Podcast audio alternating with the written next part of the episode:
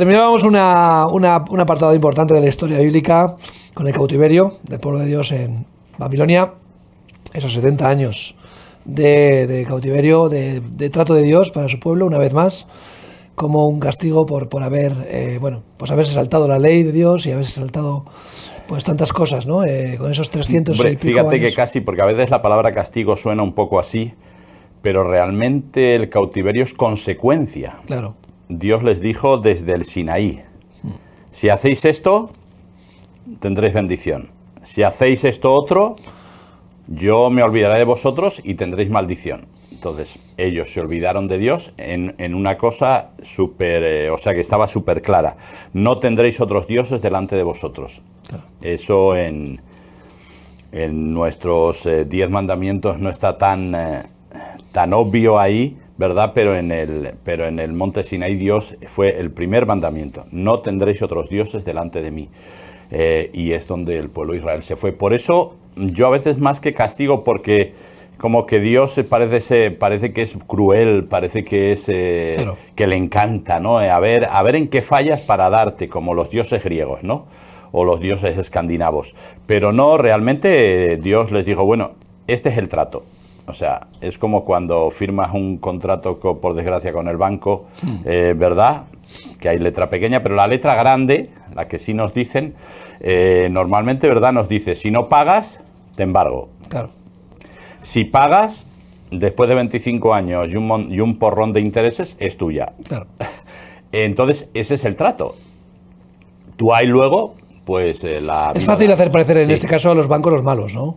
Sí, Que realmente son los poderosos, son los que tienen el dinero y es fácil que la- seamos las víctimas a veces de sus abusos, pero realmente eh, también están en su papel. Es un, el banco es un negocio Sí, y, no, y no, vende dinero. claro, el banco claro. se dedica a vender dinero, no vender casas, ¿no? No, no, no, claro, ellos al, al fin y al cabo lo único que eh, ellos han montado un negocio y eso y eso es, y eso es lo que lo que hacen, que el negocio funcione, ¿no? Entonces nosotros luego pues también tenemos que tener cuidado de qué hacemos, cómo gastamos y no gastar por encima de nuestras posibilidades, saber que una de las cosas que tenemos obligatoria es la hipoteca, eh, etcétera, etcétera. Entonces, eh, aunque la comparación no es exacta, No, claro. pero un poco Dios lo, es lo que le dice al pueblo. Entonces, al final, no, yo no te castigo, simplemente tienes la consecuencia de lo que hablamos en el monte Sinaí hace cientos de años. Cientos de años, ¿eh? y que debía haberse transmitido y que se perdió especialmente en la época de los reyes. Eh, después de Salomón se perdió y tenemos ahí, como comentábamos, ¿verdad? Co- cosas muy... eh, la Pascua con Josías o, o con Nehemías, tabernáculos, pero se perdió prácticamente la ley, se, se quedó, Se olvidó, se quedó olvidó. debajo del dinero y se perdió. Y eso fue un poco lo que, lo que trajo como consecuencia que ellos, pero Dios avisó con profetas. Y dio, dio totalmente eh, cantidad de opciones de reconducir Y la situación, oportunidades, de- oportunidades y, y- y siempre hubo una gracia especial, Al final, existe. al final ellos decidieron tener otros dioses, olvidarse del dios que les había sacado de Egipto, y la consecuencia fue 70 años de cautiverio. Curiosamente, eh, 70 años son los años que estaba la tierra sin descanso, ¿no? porque la, la palabra también establece un descanso sabático Un jubileo, sí. para jubileo y los y los Shabbat también, ¿no? o sea, Sí. el- el- los años de barbecho. Sí, el ¿no? siete ya sabes Eso que es. Y está claro que el año, séptimo, el año séptimo de la cosecha tiene que reposar la tierra, porque Claro. la tierra, además, eso en la agricultura lo saben, tiene que regenerarse, tiene que volver a tener fosfatos para que no quemes la tierra con un monocultivo, sino que haya diferentes cultivos, lo, que ya sabemos, ¿no? Sí, es un poco lo que pasa que eso, eh, cuando la agricultura empezó a ser, en vez de un medio de subsistir, un negocio, Claro. pues no le, no le dejamos descansar el séptimo año, no le dejamos descansar, en lo que llamamos, aquí en España lo, yo lo llamamos dejarlo en barbecho. Claro. Eh, ¿Qué ocurrió? ¿Qué, ¿Qué ocurre? Que entonces le tenemos, como no tiene nutrientes la tierra porque no se ha podido recuperar, le añadimos nutrientes químicos. Claro. Y empezamos a nitratos, fosfatos y tal.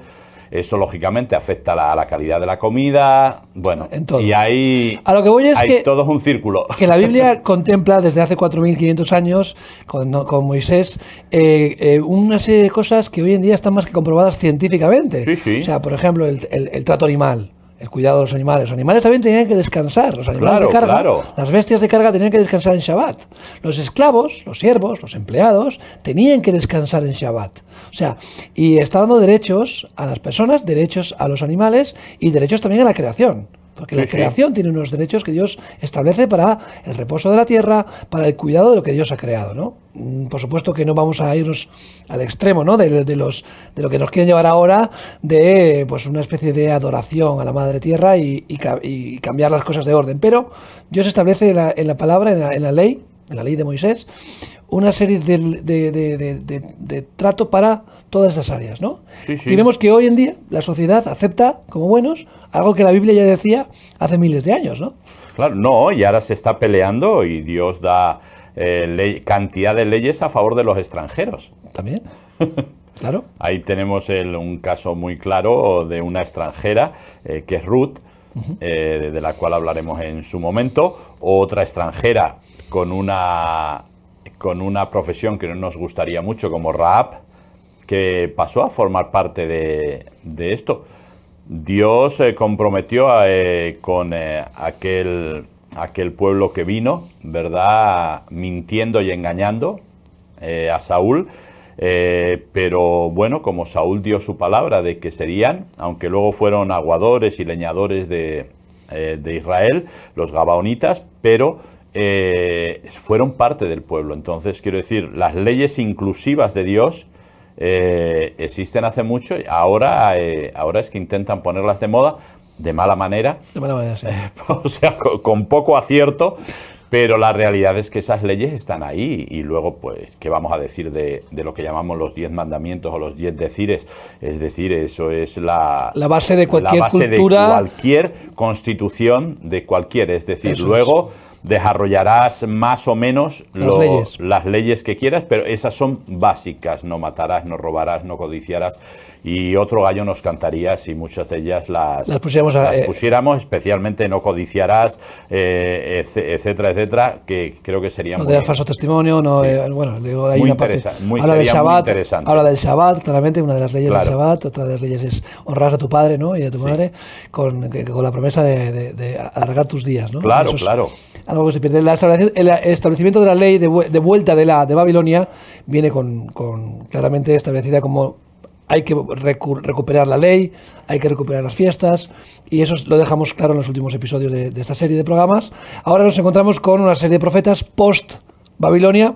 Recordar que no hay eh, un rey eh, hebreo, la línea con David se rompe, eh, y no vamos a tener ningún rey ya hasta nuestros días solamente Jesús, es el único heredero eh, digno al trono, claramente que por supuesto no fue levantado como rey, sino fue levantado como, como de otra manera. Un poco de burla lo de rey de los judíos. Eso es, eso es. Y, bueno, pues nos encontramos con tres profetas que, que son, bueno, considerados profetas menores, Ageo, Zacarías y Malaquías, pero que son importantes porque son los últimos libros de la Biblia, del Antiguo Testamento, pero no tanto por el orden cronológico, sino por lo que pasó después del cautiverio. Sí, bueno, y son profetas menores simplemente por la extensión de sus escritos. Eso es. O sea, la, el canon hebreo no, no hace profetas mayores y menores porque sean más importantes, sino por la extensión de sus escritos. Por eso los mayores pues son Isaías, Jeremías, Ezequiel y Daniel, porque son los más extensos, y el resto pues son profetas menores porque son eh, más, eh, más cortos, aunque Zacarías eh, pues no, no, es, no es tan corto, pero sí, sí, entra dentro de la... Tenemos que tener en cuenta que ellos no lo miran por los capítulos, nosotros decimos, ah, tiene 14 capítulos Zacarías, pues entonces debieron... No, no, ellos como para ellos es un libro completo, es la extensión del libro, es lo que marca si pasas a ser un profeta mayor o un profeta menor. por eso, si nos damos cuenta, en todos, los, en todos ellos, cuando menciona al profeta, eh, menciona al rey correspondiente de Babilonia o de, o de Persia o de Medo Persia, ¿verdad? Al rey Medo. En este caso, por ejemplo, de Malaquías habla de, y de Zacarías habla de, Darío, por, lo que tú dices. Es decir, antiguo, eh, antes del cautiverio se decía en el reinado del rey Josías o del rey tal, porque había rey en Israel. Claro. Pero ahora ya no hay rey en Israel, por lo tanto, para que nos ubiquemos en la cronología, pues en el, en el séptimo mes del segundo año del rey Darío etcétera. Eh, entonces, eh, para que no, simplemente para que nos Sí, porque Israel y era nos una, demos cuenta. era una provincia, provincia Judea o, o- era una provincia de, Era una provincia. de- de los reyes, de los reinados que iban a llegar con ya después hasta, hasta la época de Jesús y bueno, hasta el año 48, que fue siendo provincia de otros reinos durante tantos siglos, en casi bueno, miles de años en realidad. Claro, ahí pasó, eh, Judea pasó a ser una provincia dentro de- del imperio persa. El imperio persa va a ser conquistado posteriormente por Alejandro Magno, eh, griego. Eh, entonces Judea va a pasar a ser parte del imperio griego. Después los romanos van a de- derrotar a- al, al imperio griego. Y va a pasar a ser Judea, pues va a pasar a ser una, ¿Una provincia una romana? y después el general Tito lo va a cambiar a, A Palestina. a Palestina.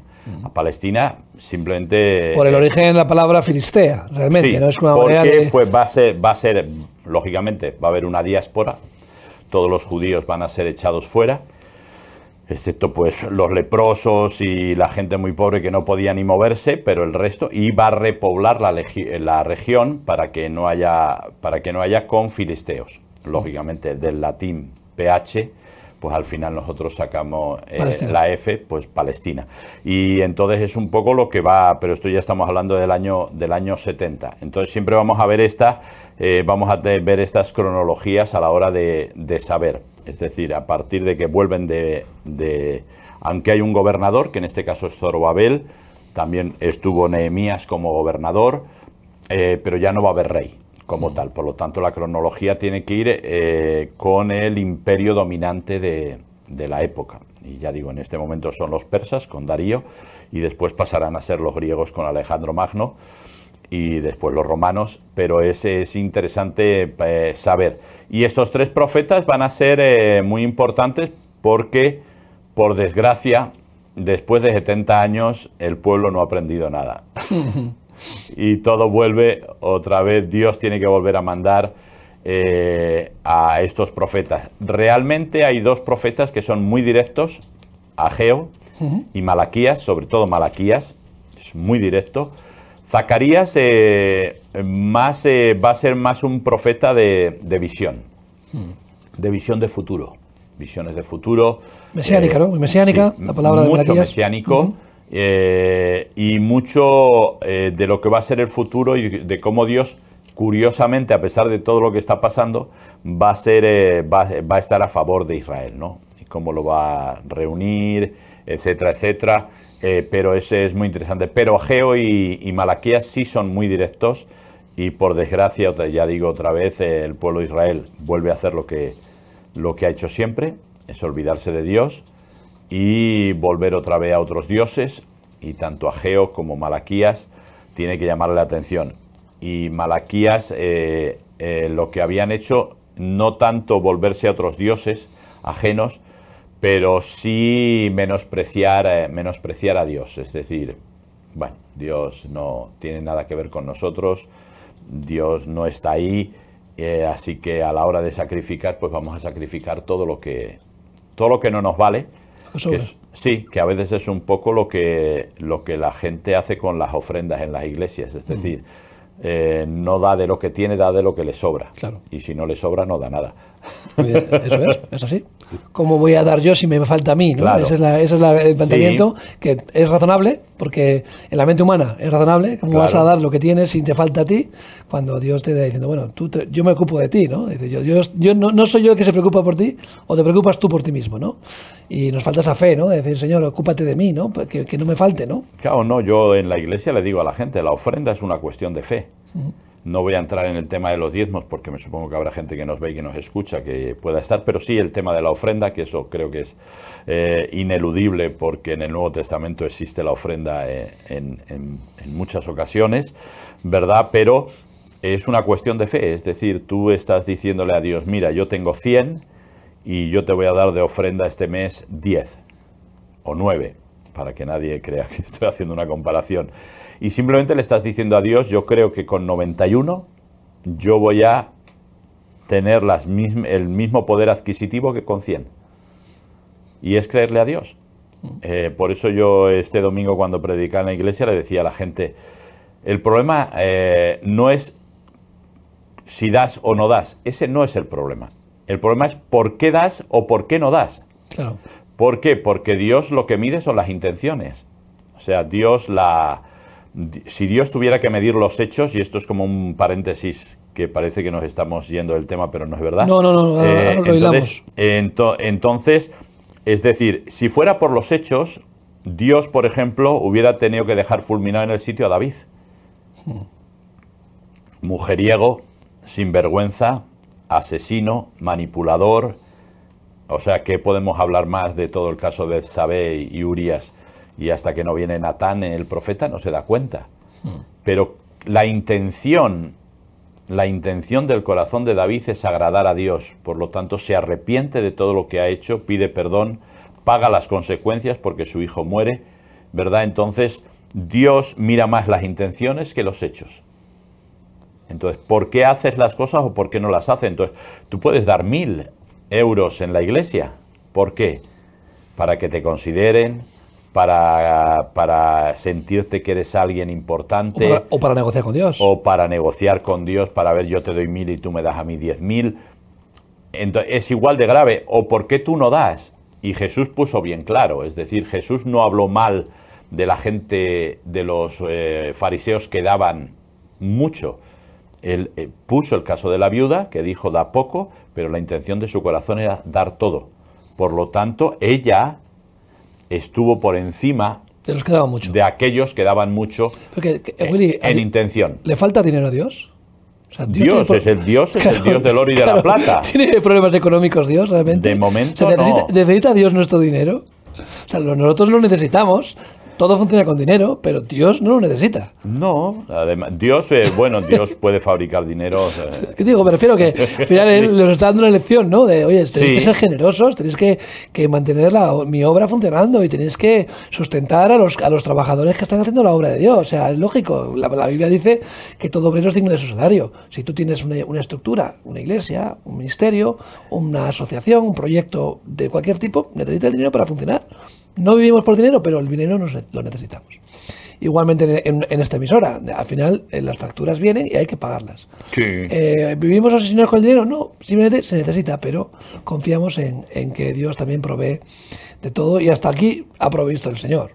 Realmente es Sí, y más, increíble. con, y ¿no? más con esta pandemia, Eso es. que la verdad que ha sido una ruina, una gran ruina para muchísima gente. Para Así es. muchísima gente.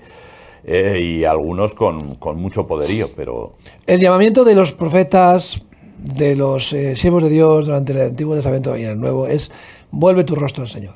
Volveros a la ley de Dios. Volver a... Bueno, en aquel momento estaba el pacto de Moisés. Volveros al pacto de Moisés. Aquí está la Torá, el libro de instrucciones. Tenéis que guiaros bajo estas instrucciones para que os vaya bien, para que seáis un pueblo escogido diferente al resto de pueblos. O sea, era, el mensaje siempre es el mismo. Sí. Y, la, y la respuesta siempre la misma. Sí. Eh, Damos la espalda a Dios cuando nos va bien, damos la espalda a Dios cuando nos va mal, Claro.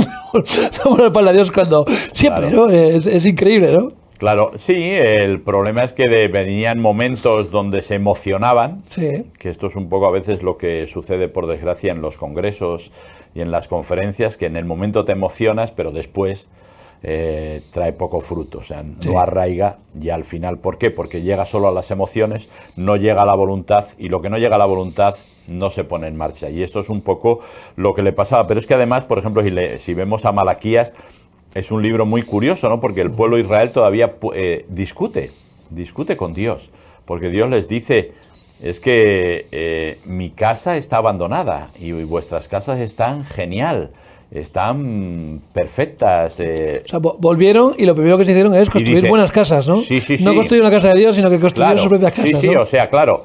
Esdras había, había hecho lo elemental, Claro. pero claro, había que volver a forrar el templo, había que volver a, a- a tener todo, porque todo se lo habían llevado. Volver otra vez a tener los tazones, los, pale- los paletos, todo, ¿no? Y entonces, eh, ¿qué pasó? Pues yo dije, no, no, primero mi casa Claro. y luego ya, pues si me da tiempo, la casa de Dios, pero pasaban los años y los años y los años y la casa de Dios no se arreglaba y Dios les dice, bueno, es que mi casa está, está, está abandonada y vosotros tenéis unas casas artesonadas, bonitas y tal. Y dice, no, eso no es verdad. o sea, increíble, o sea, que no, que no, que Señor, que no, que no es así.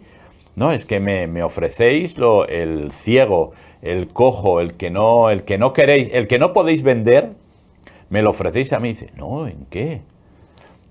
Es que me habéis robado en vuestros diezmos y ofrendas. ¿Nosotros? Eh, increíble. O sea, increíble eh, qué capacidad tenemos para Pero no es- ser nunca culpables de nada. Eso es, eso es actual. La- eh, Los Enanías y Zafira les, les pasó eso, pues cayeron muertos, pero es un caso súper excepcional. O sea, si tú le robas a Dios y, y cayeras muerto, eh, habría más. Me refiero, no, eh, la gente se lo pensaría un poco. Pero Bueno, esto de la eh, pandemia no sería nada comparado claro, con la cantidad claro. de, A lo que me de refiero, gente claro. que había que llevar al tana. como no hay consecuencias, como no pasa nada, como yo no, Dios parece que está sordo, mudo, ciego. Sí, estamos en la gracia, es que estamos en el eh, periodo la gracia. claro. Ayer, ayer hablaba con un amigo eh, católico y me decía que, eh, contando una experiencia de alguien muy, muy, muy, muy religioso, pero que trataba muy mal a la gente, ¿no? Yo no sé dónde está el espíritu cristiano de esta persona, ¿no? Y él mismo reflexionaba y decía, claro, que luego, luego va y se confiesa y el cura le perdona, pues ya está. Nosotros somos un poco igual, en ese aspecto hemos heredado esa... eh, eh, al final voy ni siquiera al cura, ni al No, pastor. no, no, nosotros lo tenemos más fácil. Más Nosotros fácil. tenemos línea directa. Eso es, en silencio en mi cuarto, Señor, perdóname porque hoy he hecho barbaridades. Y ya está, ¿no? Y, y- y la Biblia me da un montón de versículos que me dice que mis pecados se van a lavar, que no tengo más que acudir a la sangre del Señor y que puedo hacer cualquier tipo de tropelías que el Señor me va a perdonar. Sí, no, un poco eso me recuerda a que a aquel culto de oración donde había un, un hombre que venía todos los días y decía, Señor, limpia las telarañas de mi corazón. limpia, y un día, y otro día, y otro día. En el culto de oración hasta que... eh, Y había un, allí uno de los ancianos de la iglesia que ya estaba un poco cansado. Y, y otra vez, Señor, limpia las telarañas de mi corazón. Y ya este levanta la voz y dice, Señor, por favor, mata la araña. Mata la araña. Eh, y es funcionamos así, es decir, ¿no? o sea, ellos ellos tienen la confesión, nosotros tenemos la confesión directa y muchas ocasiones simplemente lo que hacemos es un poco discutir con Dios para llevarnos la razón Sí. y no tenemos ni que confesarnos. O sea, eh, por eso, fíjate, otra vez, eh, creo que lo he repetido aquí montones de veces, cada vez soy más creacionista. Eh, ¿Por qué? Porque no queremos ser responsables de nada, lo mismo que ocurrió en el huerto del Edén. Exactamente igual. Es decir, La mujer que me diste, Adán, la Adán, serpiente. ¿dónde estás? No, no, la mujer. La mujer, no la serpiente, claro, la serpiente se llevó la del pulpo. Eh, la, la que peor yo. sí, se la llevó porque no tenía nadie detrás y ya está.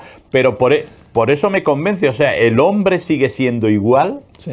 que lo que narra la Biblia en el huerto del Edén. Quere- nada de responsabilidad ¿eh? y queremos ser como dioses. y eso a mí me anima a creer más porque no sé en qué momento de la evolución eh, el hombre se ha vuelto así.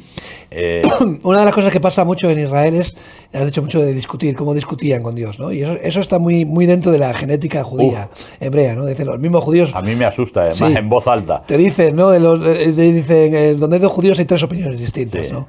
Entonces, eh, argumentan, ¿no? Y además, yo estaba en yeshivas, en, en escuelas hebreas en Israel, y los rabinos dice, eh, cogen, agarran a dos alumnos, se enfrentan y les dicen, venga, y trata de convencerle de una cosa y tú trata de convencerle de lo contrario, aunque no estés de acuerdo. O sea, tienen que argumentar y discutir y buscarle la vuelta y tratar de convencer al otro, ¿no? Y es una cosa que va dentro de la, de la genética del pueblo de Israel y, y- y lo vemos en la Biblia, ¿no? Y no, y venga, y esto, y intentamos convencer y siempre, ¿no? Y, y luego esas maneras mediterráneas de mover las manos que tenemos los españoles, los italianos. o sea, Yo, yo lo, vi, maneras- lo viví en, cuando fu- fuimos a visitar la, la, eh, eh, la tumba de David, el sitio donde dicen que está la tumba de David, ¿verdad? Y ahí- allí había una mesita y dos, eh, rabin, dos rabinos, bueno, dos judíos realmente. Unas voces me tenían asustado. Yo creí que se iban a pegar. En España eso hubiera sido motivo de decir estos se pegan, pero no, no, que va. O sea, lo llevan, eh, lo llevan de esa Bueno, manera. Cuando viene mucha gente de Latinoamérica a España, se sorprenden de nosotros hablando tan fuerte. Claro. Nosotros nos sorprendemos cuando vamos a Israel, pero el- el, choque cultural es muy parecido. Claro, Israel, este, este, este pueblo rebelde que los cristianos nos encanta, ¿no? Que duro de cerviz. Nosotros somos iguales. No, nosotros igual, igual. Exactamente igual, ¿no? Igual. Entonces, sin embargo, vemos que Dios una vez más, ¿no? Venga, otra vez, venga. Ay, manada pequeña, venga, va, otra vez. ¿Os exterminio? No, no os exterminio, venga. O sea, y está siempre intentando reconstruir a Israel y guardándola para, para finalmente ¿no? llevarla al lugar donde, donde tiene que llevarla. ¿no? Pero vemos que la condición humana es la misma. Y los profetas siempre predican en el desierto. O sea, están eh, a solos, están a veces totalmente maltratados y, enfrentándose contra un pueblo que lo único que quiere es... Mira, leía estos días en, la, en, la, en muchos medios que hablan, eh, sociólogos, historiadores, hablan de que el 2024 va a ser el año del desenfreno que cuando acabe la pandemia están esperando que venga un año de desenfreno sexual, de desenfreno carnal, que la gente se va a desinhibir, que esto va a ser un despiporre. O sea, ya lo están viniendo a venir. O sea, en cuanto podamos, vamos a soltarnos y el muerto al hoyo y el vivo al bollo. O sea, esta es la realidad, ¿no? Sí, no, eh, yo lo que pasa que alucino un poco porque ya vino el SIDA. Eh, y bueno, eh, no aprendimos nada. Creo que con la pandemia tampoco vamos a aprender nada excepto la gente que la ha pasado de forma con efectos graves o que ha perdido algún familiar eh, directo, que sí, ha, sí, han aprendido, pero el resto no ha aprendido nada. Eh, es decir, y estamos, el que no aprende nada está condenado a repetir la, la historia. ¿Qué va a venir después? Eh, pues eh, no, no sabemos. No sabemos, ¿no? Pero no la gente está, está contando los claro, minutos que, para. Sí, pero ¿qué va a pasar con qué va a pasar con los bares que van a cerrar, Claro. con los restaurantes que van a cerrar, con los hoteles que van a cerrar? En el 2024 ya están. Vamos a estar dispuestos a, a invertir en ellos o vamos a mirar por nosotros. Eh, o sea, creo que hay Creo que hay muchas preguntas que son muy interesantes y que, y que debiéramos eh, responder. Porque fíjate, eh, Dios lo único que trata en Malaquías es de hablar con el pueblo y de hacerle ver lo que estaban haciendo mal. No había forma, porque si vemos el final de Malaquías, es un final de esperanza.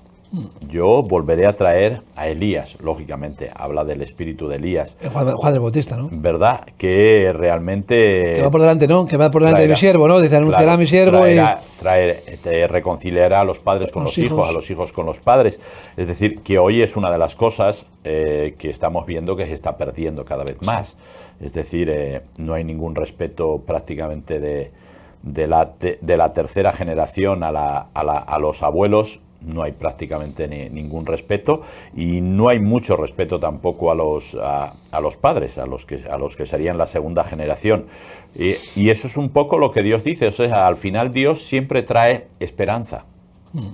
O sea, el profeta no quiere machacar. Malaquías no quiere machacar al pueblo de Israel. Lo que le quiere es que hacerle ver que con lo que viene adelante, con lo que viene adelante, que es la reconciliación, Claro. que, que cambien su actitud simplemente y se ciñan. Ahora, como se había perdido la ley, pues muchos de ellos ya no sabían qué animales, cómo se debiera presentar un animal, sin defecto, sin mancha. Eso es lo, lo que dice la ley de Moisés, pero es que se había perdido. Eh, o sea, Sí, eh, se había deformado, ¿no? Se va, es que vamos perdiendo, Sí, o sea, sí, lo sí, que nos cuesta como que vamos suavizándolo, ¿no? Y como ahora, ¿no? Ves, ves que hay mucho evangélico, o sea, evangélico, mucho evangelio de, hombre, hay que adaptarse a los nuevos tiempos, Willy, es que la Biblia está un poco desfasada, ¿no? Vamos a intentar suavizar aquí, allá, es muy radical esto, aquí, claro, y vamos a intentar adaptarlos ahora. Y bueno, en aquella época pasaba igual, había que adaptarse a las circunstancias, iban suavizando, entonces luego llegaba Dios y decía, no, no, esto es así, así. El sabbat, los sacrificios, las ofrendas. O sea, hay unas cosas que hay que cumplir. Y no hay manera de reinterpretarlas o, o suavizarlas. Esto es sencillo y directo, ¿no? Y ahora intentamos siempre de, bueno, venga, hay que comprender los nuevos tiempos, hay que... Tú sabes, ¿no? Sí, no, pero Dios es muy claro en, en Malaquía, es decir, no voy a aceptar eso de vosotros, lo siento. Vosotros lo podéis ofrecer, pero yo no lo voy a aceptar. O sea, si creéis que ofreciéndome lo que no sirve para nada, lo que no podéis vender, eh, yo voy a, a estar a favor de vosotros y a perdonaros, pues no va a ser así. Sí. Ahora, tú puedes creer lo que quieras, que es un poco eh, lo que llamamos el autoengaño. Es decir, yo, no, no, yo es que, yo es que a mí me gusta evangelizar a las prostitutas, por eso voy a los, eh, a los lugares de, a las barras americanas y a esos sitios, ¿no? porque tengo, mi corazón está por ahí. Pues tú, tú te puedes autoengañar lo que, lo que creas conveniente, pero la realidad que vas a lo que vas. Vale, no vas a, no vas a, evangelizar. Y entonces eh, tenemos, eh, tenemos que tener muy claro esto, es decir, eh, no, con Dios no podemos jugar. O sea, Dios conoce las intenciones de tu corazón, conoce, conoce tu corazón y sabe exactamente lo que, lo que anhelas, lo que piensas, por, qué lo, por qué lo anhelas, por qué lo piensas y por lo tanto tenemos que tener muy claro que tú puedes engañar a los demás, pero a Dios no. Fíjate, Zacarías mismo, ¿no? El capítulo 7 habla del ayuno y lo mismo. Dice, ¿para quién habéis ayunado? Sí. O ¿habéis ayunado para mí? ¿Me estáis ofreciendo realmente una adoración o estáis eh, haciendo un acto de contrición para la galería? O, sea, y constantemente la Biblia dice, mira, ofrecéis y estoy harto de sacrificios, holocaustos, ya no quiero más, porque me dan asco, ¿no? Porque los ofrecéis para vosotros mismos. Claro, Para vuestro propio contentamiento, ¿no? Es, es como el acto religioso, ¿no? Del que se da golpes en el pecho, ¿no? Dios lo rechaza, dice, mira, más te vale humillarte y orar en la intimidad de tu cámara, ¿no? Y cuando el Nuevo Testamento dice, no, cuando ayunes, no aflijas tu rostro. O sea, eh, lógicamente, ¿no? Eh, además, la palabra ayuno y aflicción en la Biblia tú sabes que es la misma. Sí. Cuando en el Antiguo Testamento dice y afligió su alma, es que hizo ayuno. Sí, sí. Pero que lógicamente es muy difícil esconder tu cara de ayuno. Cuando tienes hambre, estás mal, estás pálido, estás débil, pero no hay que presumir de ello, ¿no? Sí, no, y bueno, yo creo que Jesús en el Sermón del Monte fue muy claro. Claro. Jesús habla muy claro del fariseo y el publicano. Eso es. O sea, Jesús habla muchísimo y yo creo que ese mensaje de Jesús habla mucho del corazón del Padre. Es decir, eh, eso es lo que hay, eso es lo que tenía eh, para el pueblo de Israel en el, en el Antiguo Testamento y es lo mismo. Es decir, por favor, no me gusta la apariencia, odio la apariencia. Es decir, aparentar. Y yo creo que tenemos que tener mucho, mm, muy claro, empezando cada uno de nosotros, examinándonos y diciendo, bueno, eh, estoy aparentando ser cristiano, soy cristiano y, reflexionar sobre eso porque creo que es muy importante para, eh, para nuestra relación con Dios. Eh, al fin y al cabo no estamos viviendo una religión, estamos viviendo una relación. Y, es muy importante. Por eso lo que decías tú antes, eh, tenemos que adaptar nuestros métodos, mm. pero no nuestro mensaje. Nuestro mensaje es el mismo. El mismo. Es decir, arrepiéntete de tu vida anterior, reconoce las cosas, acepta a Cristo como Señor y Salvador y comienza tu vida cristiana. Es decir, el tema es que la vida eh, cristiana. Ese es el mensaje y no va a cambiar nunca. No, lo que pasa es que acoplamos la vida cristiana a nuestra vida. Es como una cosa más soy madridista, o en este caso yo soy del Atleti de Bilbao. Vaya. Eh, ayer, pasamos al Betis. Bueno, bueno. Y, soy eh, vitoriano, por decir algo, y soy eh, no, sé qué, y además soy cristiano, ¿no? O, culturalmente. Mucha gente culturalmente, pues soy de tal cultura o tal. Ahora mismo, la orientación sexual parece que define todo tu ser. Sí. Soy de una condición sexual y es que ya no soy otra cosa. Sí. Eso está por encima de todo y, sin embargo, eh, ser cristiano es una cosa más. Pasa cuando vas a la India y les hablas de Jesús, el Hijo de Dios, y ah, qué bien, qué bueno, qué bonito, otro Dios más. y lo ponen en su lista de dioses. Pero hacemos lo mismo. tenemos nuestros dioses, primeramente nosotros somos el primer Dios que el primer Dios que tenemos somos nosotros. Después, quizás la familia, el dinero, el trabajo, no sé, tantos dioses, ¿no? Y a Jesús lo dejamos ahí en un rinconcito de nuestra vida, eh, calladito, que no, que no os haga sentir mal. Espíritu Santo, calla, no digas nada que me haga sentir, que me ofenda. Claro. Y yo eh, sigo mi vida. Sí, sí, vivimos en este mundo ahora, es decir, que... Ese es el mundo que nadie vivimos, puede decir, y quiero decir, ahora antiguamente el pueblo de Israel a los profetas los apedreaba, los tiraba por un acantilado, hacía... Era la conciencia del pueblo. Sí, ahora el problema está que cualquiera que quiera decir algo políticamente incorrecto, pues se lo van a comer en las redes sociales. O sea, se lo van a comer. Ya el Espíritu Santo lo tenemos amordazado. Sí, sí. O sea, igual, oye, yo tengo libertad de expresión o no, pero que el Espíritu Santo no me pueda decir a mí para convencerme de pecado, porque lo tengo amordazado, eh, totalmente atado en un rincón de mi vida, pues eso ya es triste, ¿no? Sí, pero muy, muy triste. Yo creo que yo creo que ese es uno de los grandes problemas por lo que hemos perdido aquel fuego y aquel poder que tuvo la Iglesia del primer siglo.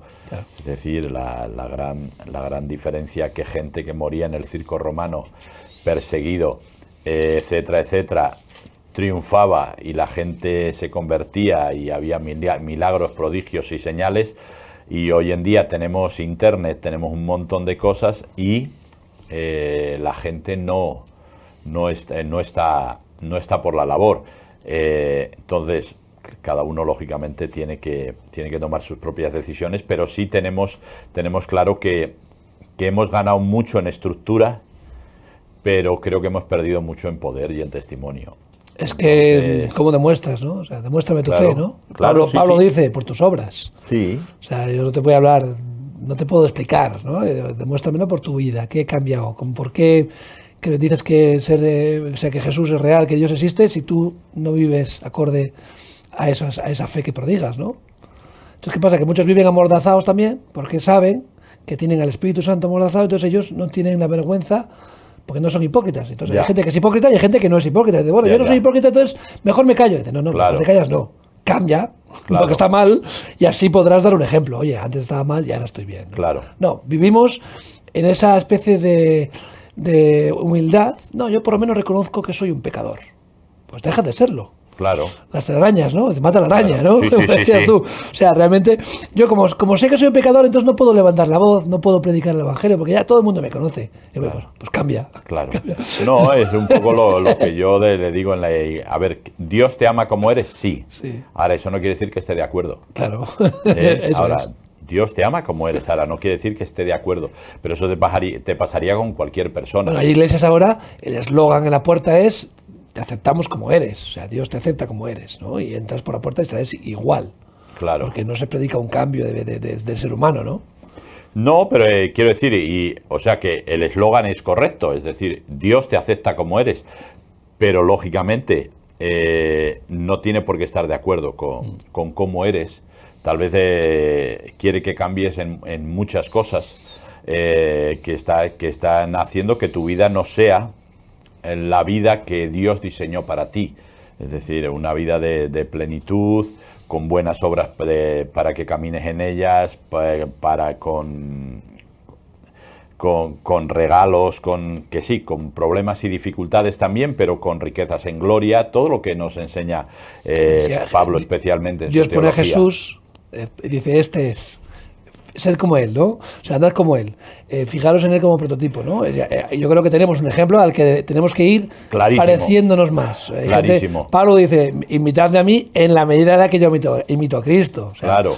Si algo podéis imitarme a mí es en lo que yo imito a Cristo. No me imitáis en las cosas malas. No Ya. busquéis en lo que todavía está en construcción, porque Pablo decía, prosigo a la meta. Aún no Claro. estoy perfecto, yo no soy Jesucristo. O sea, realmente prosigo hacia la imagen de Cristo, que pues lo alcanzaremos en la eternidad o, o nunca, porque realmente Él es, Él es Dios. Pero, pero eh, establecía esa similitud, ¿no? En la medida en la que yo imito a Cristo, vosotros me imitáis a mí, ¿no? Ahora la gente imita los, las malas conductas, se compara o imita lo que, lo que está de moda o lo que funciona Sí. económicamente, imita mm, casi a veces todo menos a Cristo, ¿no? Sí, no, la verdad es que, bueno, eh, eso sucede sobre todo en los primeros años de nuestra vida, imitamos a nuestros Claro. Progenitores y, y es, es normal y es habitual, eh, lógicamente, pero el gran problema es cuando ya crecemos y crecemos y crecemos y seguimos siendo imitadores. Yo cuando veo influen el otro día veía influencer, pero que no son personas, que son avatares. Ah, sí, sí, sí. Sí, son personajes creados por diseñadores que son los que influencian a otros.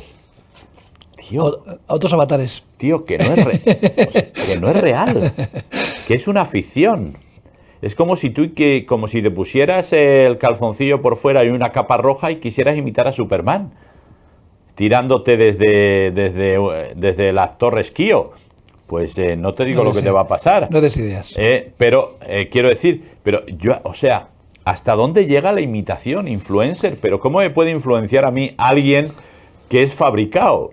Claro. Pues parece que sí. Bueno, las personas son productos, ¿no? Sí. Las personas son marcas. eh, las personas están totalmente sujetas a dictámenes eh, corporativos, ¿no? Entonces, eh, una persona no puede decir nada porque le quitan el patrocinio, le quitan la marca y las ma- marcas están todas con, con, vamos, eh, van con un miedo a la opinión pública, a Twitter y, y no quieren nunca dañar ni, ni perjudicar a nadie, ¿no? Por eso esta, esta nueva eh, política de la cancelación, ¿no? De como, oye, como se descubra que tú has dicho algo fuera de lo normal, te cancelamos en todas tus vertientes eh, profesionales, ¿no? Y ahora mismo las personas son marcas. Sí, sí.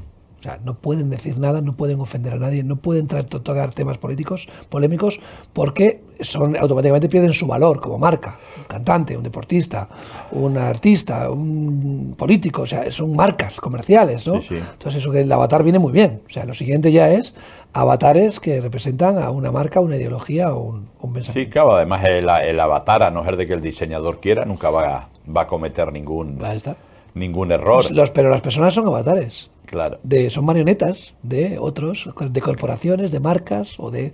Claro, pero, pero esa es la pena. Es la pena, decir, porque como hemos dicho muchas veces, yo lo llevaba en una camiseta hace muchos años, ¿verdad? Que habiendo nacido original, ahora vives como una fotocopia. Es verdad. Eh, y, es, y es una pena, es decir, porque tenemos la capacidad de equivocarnos mm. y, y, y, volver a retomar y arrepentirnos y decir, bueno, voy, voy a cambiar, voy a ir a por esto. Esto, lo que, esto es lo que los profetas, tanto Ageo, especialmente Ageo y, y Malaquías, es lo que querían traer para el pueblo de Israel. Es decir, hay una, otra, ahí tenéis otra oportunidad. Han pasado los 70 años de cautiverio, y, tenéis otra oportunidad. Habían conseguido un acuerdo, un acuerdo fantástico de autogobierno, mejor que los catalanes, vamos. O sea, tenían una, una gestión de una provincia en un imperio totalmente dictatorial, o sea, un rey que es Dios y allí no se movía nadie. Y consiguen un, Dios mueve el corazón del rey y consiguen un autogobierno, reconstruir no solamente el templo, sino las murallas de la ciudad. Sí, la o sea, ciudad de consiguen unos, unas cosas que eh, eran anti, anti, anti o sea, totalmente irracionales, ¿no? Por parte de sí, eran anómalas para un reinado como el de el persa. Y qué pena que no aprovechan la oportunidad, sino que vuelven a las viejas andadas. Estos tres profetas son el, paso anterior, por lo menos en la Biblia. Eh, si tú agarras la Biblia por la mitad, tenemos el Nuevo y el Antiguo Testamento, el primer y el segundo pacto, pero vemos que aquí acaba eh, la, la narrativa en nuestro orden peculiar y lo hemos hablado muchas veces, pero ya no tenemos más información en nuestra Biblia hasta, hasta el Evangelio, ¿no? Hasta los Evangelios tenemos documentos, eh, documentación histórica de los imperios, como has dicho bien antes, el persa, el, griego, el romano y todo lo que viene después hasta, hasta nuestros días. Y hay algunos otros. Eso es. Pero eh, digamos que el, siguiente paso natural en la Biblia ya es el Mesías, ¿no? Y vemos que Zacarías, y si no te importa te voy a leer el capítulo 9 hablando del rey de Sion. Evidentemente no va a haber un rey como rey eh, como se entendía en aquella época, sino que la visión del profeta era totalmente mesiánica. Y dice, alégrate mucho, hija de Sión, da voces de júbilo, hija de Jerusalén. He aquí tu rey vendrá a ti, justo y salvador, humilde, y cabalgando sobre un asno, sobre un pollino, hijo de asna. Y bueno, luego sigue diciendo, ¿no? Qué curioso, ¿no? Este versículo tan profético, ¿no? Acerca de Jesús, ¿no? Entrando en Jerusalén, eh, hijo de David, eh, Osana, eh, en ese pasaje tan bonito con la, entrada triunfal, ¿no? Sí. Que de triunfal luego se convierte en, otra cosa, pero el pueblo de Israel tampoco enfoca bien, no sabe quién es Jesús, pensando que era el rey que no iba a ser. Sí, sí. un rey más, eh, más eh, a, la usanza humana. Eso es. Que a la usanza de Dios. Pero fíjate, es increíble porque vemos que los profetas traen la palabra, todos ellos terminan con palabras de esperanza. el rey, el rey que, de Sión, Malaquías, el espíritu de Elías, etcétera. Y el, pero el pueblo de Israel no se arrepiente, sigue igual, y esta vez ocurre algo que para mí es mucho peor que el cautiverio. Y es el silencio de Dios. 400 años donde Dios va a estar callado. Y va a aparecer el espíritu de Elías, Juan el Bautista, lo primero, y después se va a cumplir la, profecía de Zacarías con, en, Jesús, ¿verdad? Eh, y a mí me da más miedo me da más miedo que Dios me ignore, que Dios me, que Dios, entre comillas, me castigue, ¿no? Eh, porque porque en ese silencio, sí, la verdad que hay en los macabeos, eh, va, van a hacer eh, Hanukkah, eh, todavía el pueblo va a intentar vivir, pero ¿por qué? Porque van a estar, van a sufrir una ocupación constante. O sea, eh, ahora vais a estar en vuestra tierra, no vais a ser llevados a otra tierra, pero vuestra tierra va a ser ocupada constantemente, vais a tener que clamar a mí porque eh, van, a, va a pasar de todo con el imperio griego, pues la, profanación del templo, eh, etcétera, etcétera, con los romanos eh, otro van a ser siervos y siervos tributarios, es decir, pagándole, de ahí van a aparecer los famosos publicanos que cobran los impuestos, es decir, vais a estar pidiéndome durante 400 años... Un rey. Sí, un rey, que venga, ¿no? Y entonces, que venga el Mesías. Que venga el Mesías. Y es un poco lo que la figura mesiánica, me da miedo. para nosotros es muy. Hemos crecido en nuestra cultura cristiana y va el Mesías, el Jesús, el Cristo y tal. Pero ellos lo llevan eh, claramente tan claro en su, en su mensaje, el mensaje de los judíos a día de hoy. Están esperando al Mesías. Sí, sí, sí. Eh, y es tan claro en el Antiguo Testamento. Y cuando llega Jesús, es este el que había de venir, el, que había hablado los profetas. O sea, estaban deseando que llegara el Mesías y aún y todo lo tenían delante y no lo reconocieron porque venía en un asno, ¿no? Y no venía con la espada y, el, Jesús triunfante a romper el yugo romano. Sin embargo, un Mesías que muere, que se sacrifica, qué fiasco, ¿no? Qué, qué tristeza produjo al que no entendió el verdadero mensaje de Jesús, ¿no? Sí, pues. Y sus discípulos, ¿eh? Claro, imagínate que sus discípulos que vivieron tres años con él, en Hechos capítulo 1 todavía le preguntan, ¿restaurarás Israel en este tiempo? O sea, todavía, después de todo, había muerto, había resucitado, había, los había visto, le habían visto resucitado, etcétera, etcétera, etcétera. Que yo creo, no conozco ningún rey que haya hecho eso, y aún así todavía no le reconocían. No, no, no, no le reconocían. ¿Por qué? Porque nosotros como seres humanos eh, nos gusta tener todo un poco encajonado, todo eh, conceptuado, o sea, todo tienen, tienen que ser conceptos. Y si algo se sale de mi, de mi concepto, entonces mm, no, no lo acepto. No lo acepto porque me cambia me cambia lo eso. Me pasaba el, el, otro día, estaba estudiando con mi nieto pequeño eh, que tenía examen de lengua y, le pregunto, dime los modos del género. Digo aún, y le digo de broma, digo, aunque esto está cambiando, ¿eh? masculino y femenino, creo que los libros de texto van a cambiar. Eh, es decir, ¿por qué? Porque eh, la sociedad tiene unos conceptos que los tiene que imponer sí o sí. Y si tú no estás, si tú no vives bajo esos conceptos, eres una persona mm, desagradable, es una persona que, no encajas, eres una persona que, no debieras estar en la sociedad en cierta manera. Sí, que no hay sitio para ti aquí. Por eso un poco, pues la idea de ellos es meter a los cristianos en sus iglesias, que estén ahí y que cuando salgan de sus iglesias se adapten a, los conceptos que la sociedad hoy eh, quiere, quiere imponer. Con lo cual, pues para mí, lógicamente, lo tienen crudo conmigo porque siempre me he sentido libre y siempre, siempre me, me equivocaré, sí, pediré perdón, sí, pero me quiero seguir sintiendo libre. Así es, de, pensar. Realmente Dios ha venido a, darnos libertad. Claro, y de opinar. Entonces, eh, para mí, el, el que puedas acostarte con todo el que quieras, el que puedas hacer esto, puedas hacer lo otro, para mí eso no es un concepto de libertad. Es decir, eh, para mí libertad es algo donde yo puedo opinar y yo donde yo me, puede, me puedo mover sin que nadie tenga por qué criticarme o hablar mal de mí.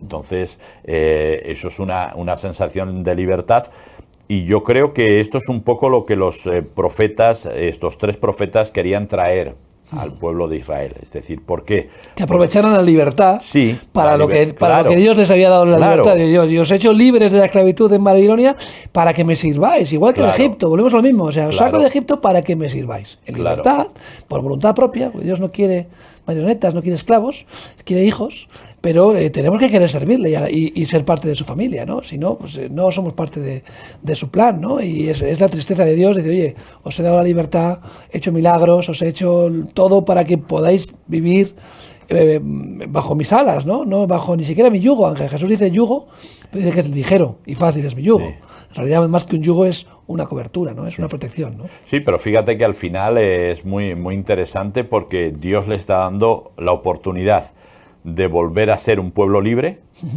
es decir, eh, comienza en Jerusalén y lógicamente irían ampliando, no podría ser una, una, ampliación militar, ya que el rey persa no, le, no se lo permitiría, pero sí una ampliación de las tierras. Y por no tomar una decisión correcta, en vez de ser un país que, que se expande, va a pasar a ser un país conquistado. Así es. O sea, eh, las decisiones que tomamos siempre tienen consecuencias y, para Israel fueron bastante fuertes. Y aunque no las veas ahora, puede que más adelante las veamos en el futuro. Sí, porque estamos hablando de 400 años, Dani. Sí, sí. Más luego la gran diáspora. Dos, casi 2000. Claro, hasta 1948. Eh, entonces, por ahí pasó el imperio británico, papá, papá, un montón, un montón de imperios, siempre Israel hasta 1948, tierra conquistada, por no haber tomado la decisión de decir, Señor, queremos seguir, seguirte, queremos cambiar, queremos ser diferentes, queremos volvernos a ti y eso va a hacer de nosotros una tierra libre. Bueno, cada uno escoge lo que cree conveniente. Así es. Bueno, Willy, gracias. Nada. Hemos llegado hasta el final de, de, los libros del Antiguo Testamento, pero nos han quedado algunos personajes ahí en el tintero que vamos a intentar retomar en los próximos episodios. O sea que, por favor, no desconectes. Un abrazo.